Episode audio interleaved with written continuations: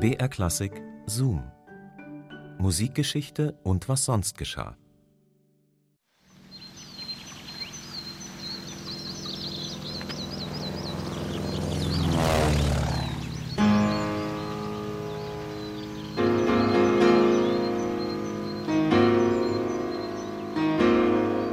Wenige Tage noch bis zur bedingungslosen Kapitulation des Großdeutschen Reiches. Der Komponist Karl Amadeus Hartmann hat sich vor den Bombenangriffen auf seine Heimatstadt München aufs Land zurückgezogen, nach Kempfenhausen am Starnberger See. In einem Kellerraum im Haus seiner Schwiegereltern sitzt er über seinen Partituren.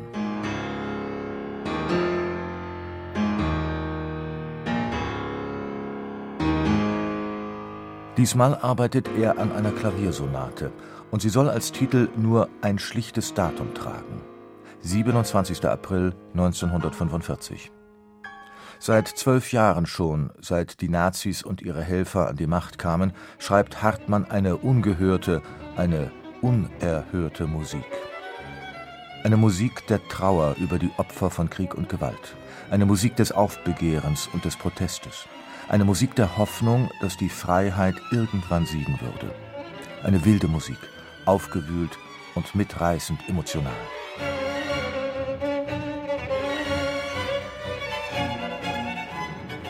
Es ist ein hoffnungsloses Unterfangen.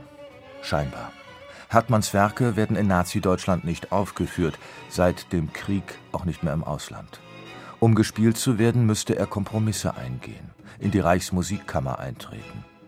Ein künstlerischer, ein menschlicher Verrat, der für ihn nicht in Frage kommt. So schreibt er für die Schublade. Und das ist vielleicht besser so, denn wüssten die Nazis, um was es in Hartmanns Musik geht, sie hätten ihn nicht ungeschoren davonkommen lassen. Da kam 1933 mit all dem Elend und all der Hoffnungslosigkeit. In diesen Jahren erkannte ich, dass es notwendig werde, ein Bekenntnis abzulegen nicht aus Verzweiflung, auch nicht als Reaktion auf die Angst jener Macht, sondern als Gegenaktion, denn ich sagte mir, dass die Freiheit siegen wird, auch dann, wenn wir vernichtet würden.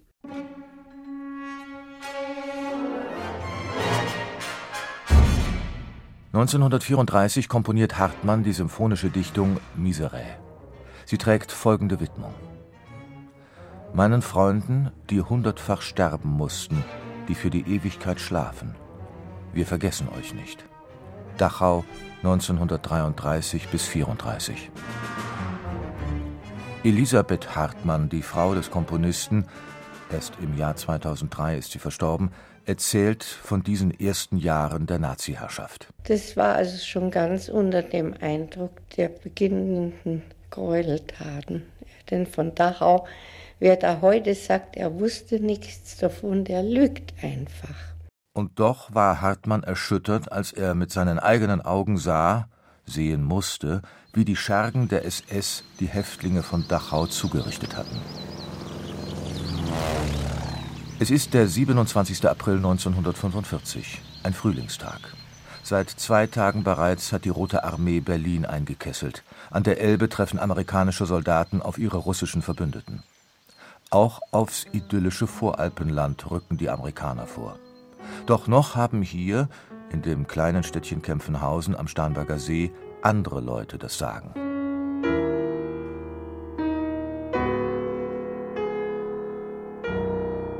Es ist früher Abend. Über die Uferstraße schleppt sich ein gespenstischer Zug. Abgemagerte Gestalten, gezeichnet von Qual.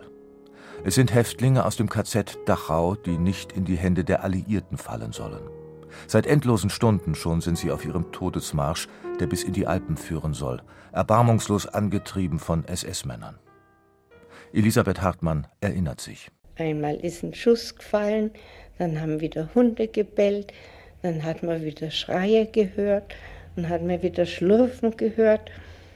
Da bin ich dann an, am Zaun entlang zwischen Sträuchern auf den Knien runtergekrabbelt und wollte schauen, was da ist. Und da schaute ich zu, das ist jetzt nicht zum Lachen.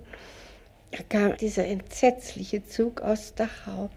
Da haben also alle noch in ihrer Sträflingskleidung und geschleppt haben sie sich, eben die nicht mehr weiter konnten. Das habe ich Gott sei Dank nicht gesehen, das war ein Stück weiter weg, erschossen. Es war einfach grauenhaft und der Zug dauerte einen Tag und zwei Nächte. Und daraufhin hat sich mein Mann gleich am nächsten Morgen ans Klavier gesetzt und hat diese Sonate komponiert.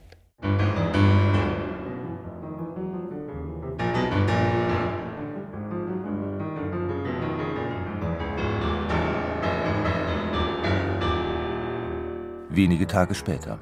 Die Alliierten haben Deutschland befreit. In München geht die amerikanische Besatzung daran, mitten in den Trümmern etwas Neues zu bauen.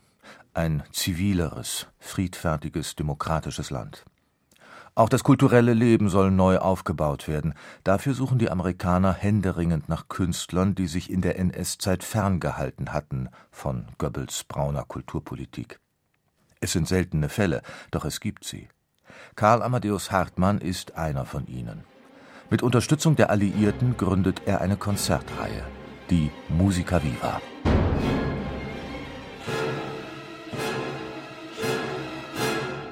Dem Münchner Publikum öffnet sich eine neue Welt, die Welt der Moderne.